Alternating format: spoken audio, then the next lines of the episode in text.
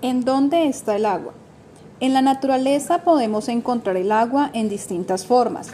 La vemos en los ríos, mares, lagos, cuando está en estado líquido, también en la lluvia, claro. Pero ¿en qué otros lugares hay agua?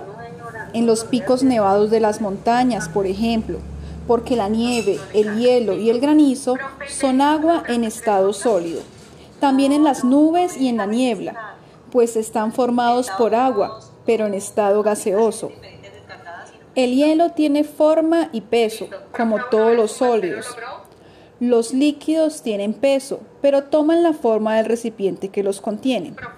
El vapor de agua no tiene forma definida y su peso es muy ligero, pues se halla en estado gaseoso suspendido en el aire.